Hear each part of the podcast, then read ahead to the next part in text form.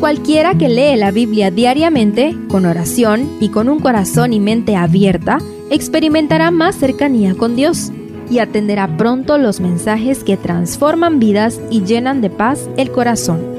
Únete en la lectura de la Biblia en Reavivados por su palabra.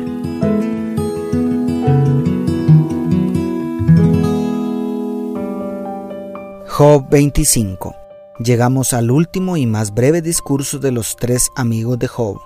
El último que habla es Bildad y solo repite algunas cosas ya dichas, y parece que Zofar ya no tuvo nada más que decir.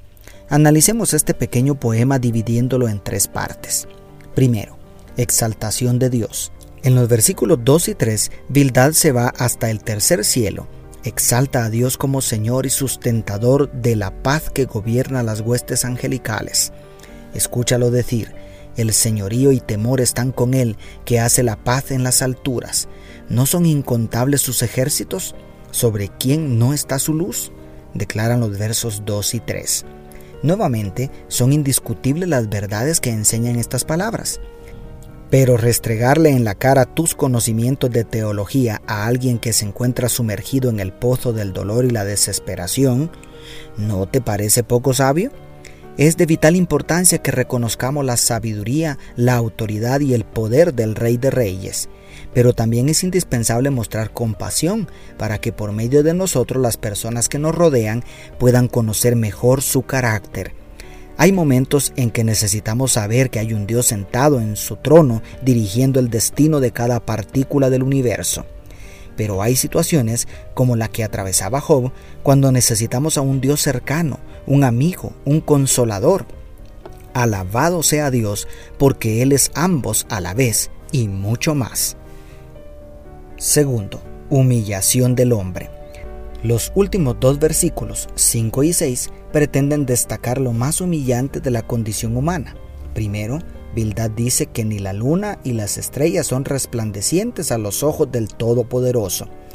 Por implicación, ¿cuán insignificante es entonces el hombre quien fue formado del polvo de la tierra? Pero no termina allí. En el último versículo agrega la declaración más humillante. Mejor escúchalo por ti mismo o por ti misma. Si a sus ojos no tiene brillo la luna, ni son puras las estrellas, mucho menos el hombre, simple gusano mucho menos el hombre, miserable lombriz. Traducen los versículos 5 y 6 la nueva versión internacional. El contraste es notable. Bildad presenta la grandeza y soberanía divina por un lado y por el otro la insignificante e indigna condición del hombre. No puedo negar que tiene razón. ¿Quién soy yo delante de un Dios tan santo y sublime?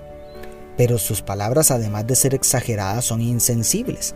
Exageradas porque no es cierto que la luna y las estrellas son más valiosas ante Dios que el ser creado a su imagen y semejanza. Las estrellas no pueden ser amadas ni amar, pero el ser humano sí.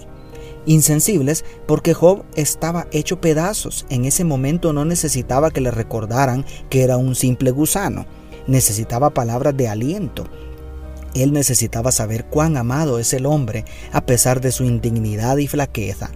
Tú eres excesivamente amado o amada por Dios. Y tercero, la gran pregunta. En el corazón del poema está el verso 4 con la gran interrogante quizá de todo el libro. ¿Cómo pues se justificará el hombre delante de Dios? ¿Cómo será puro el que nace de mujer? La raza humana aún no estaba preparada para recibir plenamente la respuesta a esta pregunta. Ni Bildad, ni ninguno de sus compañeros, ni Job, nadie en aquel entonces podría comprender plenamente la respuesta. Era necesario que el cielo se vaciara al entregar lo más precioso que tenía. Era necesario que el Verbo se hiciera carne. Era necesario que el Cordero de Dios, que quita el pecado del mundo, descendiera a la tierra. Después de la cruz sería quitado el velo. Entonces el Espíritu Santo revelaría la respuesta al ex perseguidor de cristianos, el apóstol Pablo.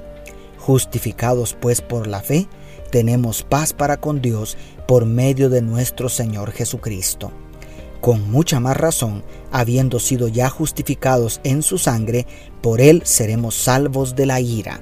Declaran Romanos capítulo 5 versículos 1 y 9. Jesucristo es la respuesta. Solamente por medio y en Él podemos ser justos delante de Dios, porque su sangre nos limpia de todo pecado. ¿Quieres recibir su justicia en este momento? Dios te bendiga, tu pastor y amigo Selvin Sosa.